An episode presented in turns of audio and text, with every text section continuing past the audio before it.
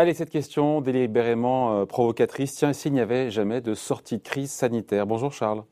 Bonjour David, bonjour Charles Sana, fondateur du site euh, Insolentiae. Pourquoi on pose cette question? C'est pas pour jouer à se faire peur, c'est que c'est vrai que le consensus actuel est basé sur euh, une sortie de crise sanitaire, on va dire quoi, d'ici d'ici 18 mois, entre mi-2021 et, et mi-2022, mais on sait qu'il y a des variants, notamment brésiliens, et c'est vrai quand on voit que plus de 50% des personnes qui sont en réanimation aujourd'hui euh, euh, au Brésil ont moins de 40 ans. Ça pose question et, ça, peut, ça peut changer le scénario de ce, on va dire, de, enfin, la donne de ce scénario qui est le scénario central de sortie crise à horizon un an fondamentalement, David. en, réalité, on, est dans un schéma analytique qui consiste à aborder cette crise comme toutes les crises, c'est-à-dire que vous avez un déclencheur de crise, vous avez euh, la montée de la crise, vous atteignez le point paroxystique de la crise, puis après ça redescend, puis c'est la sortie de crise, fin de crise terminée, on retourne à nos affaires d'avant. Euh, typiquement, c'est, je dirais, la, le cycle de crise normale euh, d'un krach boursier. Voilà, vous avez un déclencheur, euh, vous avez un effondrement des marchés, euh, puis à un moment donné, ça se calme, il y a l'intervention des banques centrales, la résolution de la crise, etc. Bref, et puis après, hop, ça repart. et donc, on est vis-à-vis du Covid exactement dans ce schéma analytique là. Le problème qui se pose, c'est que valable sur une crise boursière n'est pas du tout forcément en termes analytiques sur une crise sanitaire. Ici, on est confronté à un coronavirus. Alors, je, moi, je ne suis pas du tout euh, euh, virologue, mais de ce que j'ai pu comprendre, l'humanité vit avec un certain nombre de coronavirus vis-à-vis desquels nous avons su nous adapter au fil du temps et au fil des processus euh, darwiniens, et donc aujourd'hui ça fait les rhumes. Mais quand vous avez un nouveau coronavirus qui émerge, ce sont des virus qui mutent énormément, hein, donc vous avez ce qu'on appelle une mutation biologiquement significative tous les 15 jours sur, euh, sur le coronavirus, qui s'est euh, diffusé sur la planète entière. Donc il y a des réservoirs, euh, des réservoirs de, de, biotopes, de, rencontres d'autres animaux maintenant absolument considérables puisque c'est toute la planète. Donc globalement, nous risquons de vivre euh, toute notre vie, toute notre future vie, euh, et ce peut-être même pour plusieurs générations, avec des mutations régulières de, ce coronavirus. Et donc l'humanité va devoir à nouveau apprendre vivre avec un, un Et donc on n'aura pas une crise classique bornée dans le temps. Possiblement, c'est pas le scénario central encore une fois, mais il faut pas l'exclure, euh, avec une espèce de, de, crise sans fin. Mais euh, cherchez pas à vendre là, à faire peur, hein, parce qu'il y a la vaccination qui peut manifestement, en tout cas pour l'instant, c'est ce qu'on voit notamment en Israël, euh, régler son compte au Covid. Ça semble le marché euh, aujourd'hui, non? Ça semble marcher. Benjamin Netanyahou, le Premier ministre euh, israélien, justement, puisque vous citez le, cas très intéressant euh, d'Israël, qui est très en avance en, plein de choses. D'ailleurs, donc c'est vraiment un pays, euh, un pays à suivre en termes analytiques. Benjamin Netanyahou a dit que très probablement, en tout cas, il avait demandé à tous les services israéliens de se préparer au scénario pour eux qui était le scénario le plus embêtant et qui était le scénario où on avait besoin d'une vaccination tous les six mois en raison de l'émergence de. Parce que le virus mute, pas, enfin, pas perpétuellement, mais si un petit peu, c'est ça. Et donc, il, il, faut toujours, après, que revacciner. Il y a un temps de retard pour vacciner à chaque fois, c'est ça? Et c'est le problème auquel nous serons confrontés. C'est-à-dire qu'entre le moment où vous avez une mutation significativement, euh, biologiquement significative, où euh, cette mutation entraîne une éventuelle, euh, un éventuel échappement immunitaire, c'est-à-dire que le, le, virus ou les anticorps qu'on avait fait préalablement ne, ne, fonctionne pas. Encore une fois, c'est exactement le cas du virus du rhume, hein, puisque tout, tout, tous les ans, vous, vous, vous, réattrapez le même rhume. Quoi. Bon. Et bah, pourquoi? Parce que vous oui, avez... Enfin, c'est moins grave, pardon. Non, mais c'est bénin, c'est totalement bénin. Mais, mais, mais, mais c'est ce mécanisme-là vous voulez l'analogie, c'est ce mécanisme-là. Et, donc, entre le moment où le nouveau euh, variant est identifié, le moment où on comprend qu'il va échapper euh, aux anticorps euh, actuels ou des vaccins actuels, le moment où on va développer de nouveaux vaccins ARN, le moment où on va les fabriquer, le moment où on va évidemment réussir à l'injecter à la population entière, et eh ben il va se passer, vous voyez bien, on est, on est sur, un, sur un cycle de 36 mois globalement. Pour, pourquoi 36 mois?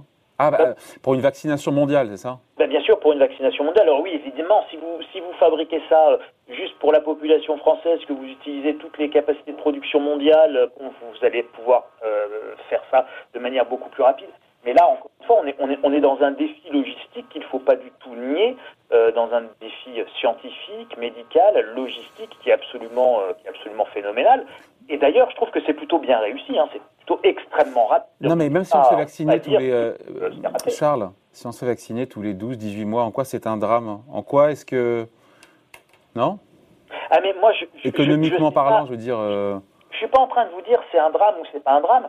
Je suis en train de vous dire simplement que dans un tel, dans un tel contexte, il faut essayer de voir les implications économiques d'une telle situation. C'est-à-dire que euh, potentiellement, les périodes de confinement que nous connaissons, et eh bien à chaque nouveau variant qui serait grave, qui entraînerait un taux de mortalité relativement important ou une saturation rapide de nos services d'urgence. On irait vers des confinements réguliers, je vois eh ben, On irait vers des confinements réguliers à, avec une, incapacité complète à prévoir euh, quand est-ce qu'ils vont se produire. Certaines années, vous pouvez avoir quatre confinements, puis rien pendant trois ans, par exemple. Et dans ce scénario-là, encore une fois, qui n'est pas le plus plausible, enfin le, plus probable, mais qui reste plausible, ça veut dire que l'économie, elle est, elle est chamboulée ben, L'économie, elle est fondamentalement euh, chamboulée. C'est-à-dire que vous avez, je prends qu'un exemple, donc je vous disais aujourd'hui, le, le, contrairement aux, aux épidémies euh, SARS-CoV-1 2002-2004 euh, ou MERS-CoV de 2012 au Moyen-Orient, ce sont des épidémies où l'émergence de ce des coronavirus qui sont sortis à cette époque-là euh, ont, été complètement, euh, on a réussi, si vous voulez, à, empêcher l'émergence et à tuer le virus. Bah oui. Peut-être qu'on va réussir là aussi. Hein. Le virus s'est complètement échappé et vous l'avez dans le monde entier. Donc, comme vous l'avez dans le monde entier, il va se poser un évident problème sur euh, évidemment les voyages, les transhumances, le tourisme de masse, les déplacements de masse. Et ça, de toute façon, c'est un chamboulement qui est déjà actuel. Hein, on, le, voit aujourd'hui, le, secteur aérien, touristique, etc. Tout ça, c'est complètement ravagé. Si jamais vous allez vers un scénario d'échappement immunitaire et euh, avec des variants réguliers et donc des nécessités de confinement plus ou moins régulières, bien complètement aléatoire, donc imprévisible, vous n'aurez plus jamais un marché du tourisme euh, comme avant.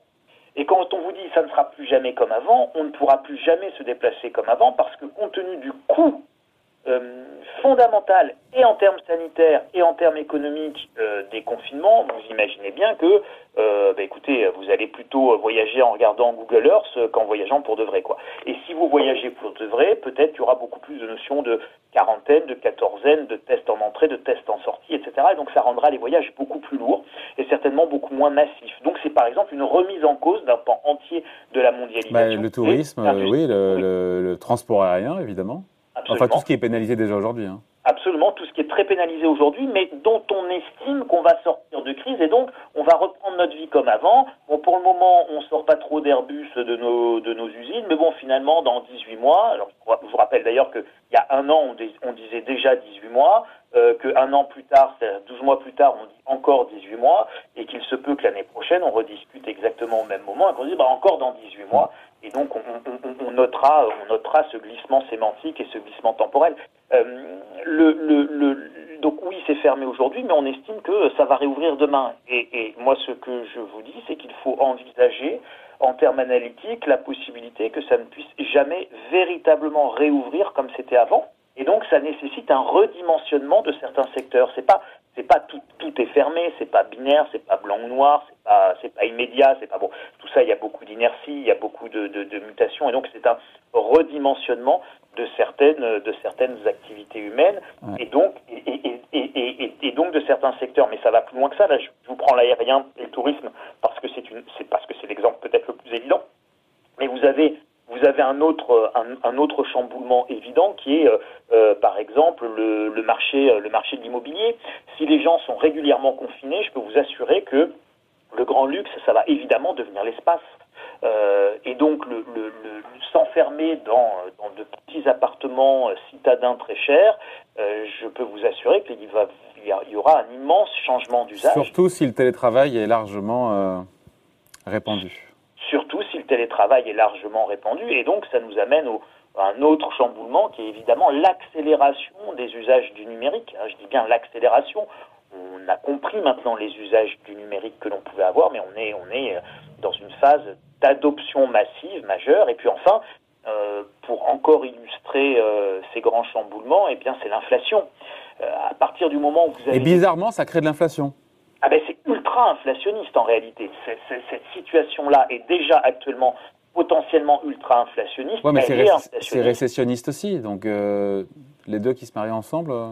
Ben c'est très, en, réalité, c'est très logique, David. Euh, vous avez la pandémie, le virus arrive, on confine. Je, vous, je vous synthétise, hein, mais on confine.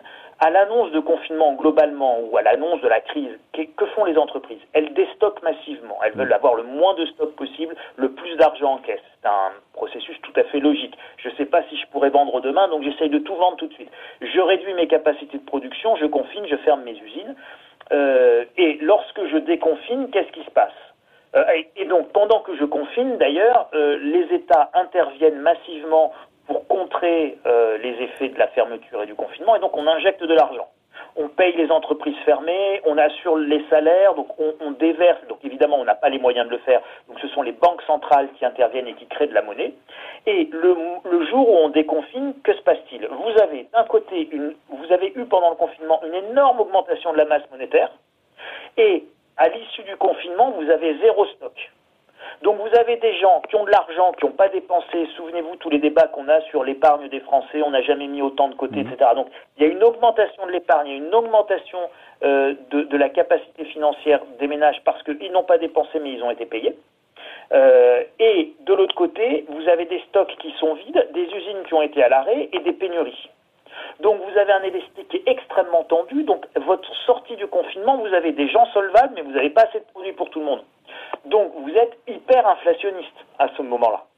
Donc vous avez un ajustement qui se fait par un double phénomène, qui est le phénomène de la pénurie et le phénomène de l'augmentation des prix. Celui qui en veut, eh ben, il paye le prix fort. Et vous avez aujourd'hui des pénuries euh, absolument majeures dans tous les secteurs, matières premières, puces électroniques, etc. Enfin, des choses que vous. Au final, au final, Charles, tout ça n'est pas bon pour l'économie. Au final, même si on sait que l'homme va s'adapter. Non, pas bon pour l'économie, mais en réalité, le, le point, euh, le point tout à fait positif euh, qu'on peut. Ouais, essayons de finir sur un point positif, ça serait bien. C'est que de toute manière, on s'adaptera et on s'adaptera humainement, on s'adaptera de façon sanitaire, euh, l'humanité a fait preuve d'une immense résilience. On est, le processus d'un fruit on est, le fruit d'un processus darwinien de toute manière. Donc nous sommes tous des survivants, et nous sommes des survivants d'un processus extrêmement rude qui est celui de la vie.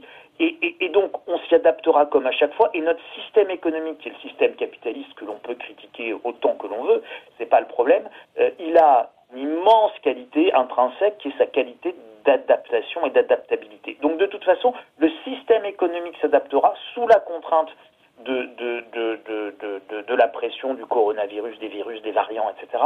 Euh, simplement, il faut, je pense, en être conscient essayer de bien visualiser les conséquences et les chamboulements que ça peut euh, que ça peut occasionner, justement pour les anticiper, s'adapter au mieux en réalité. Voilà, c'est, euh, vous savez, c'était ce que disait Churchill. Hein, euh, faut pas attendre que le changement vous prenne par le cou, vaut mieux le prendre par la main. Donc, un homme averti en, val, en valant deux, c'est toujours la même logique de comprendre ce qu'il se passe. eh bien, la, l'adaptation est toujours beaucoup plus facile, beaucoup plus efficace euh, et je pense que c'est pour ça qu'il faut être extrêmement, euh, extrêmement lucide dans, dans, dans, dans, les analyses pour justement pouvoir avoir euh, les bonnes stratégies et donc la bonne adaptation au bon moment. Voilà, de ce scénario qui n'est pas le scénario, encore une fois, central quand on écoute les uns et les autres, euh, ce scénario, tout le monde anticipe effectivement cette sortie de crise à horizon, à horizon un an. Merci je en tout cas. On en reparlera, David, parce que je crois que ce scénario qui n'est pas central va en réalité devenir central dans les prochains mois. On verra tranquillement. Merci en tout cas. Point de vue signé Charles Sana, fondateur du site Insolentiae. Merci Charles. Merci David. Salut.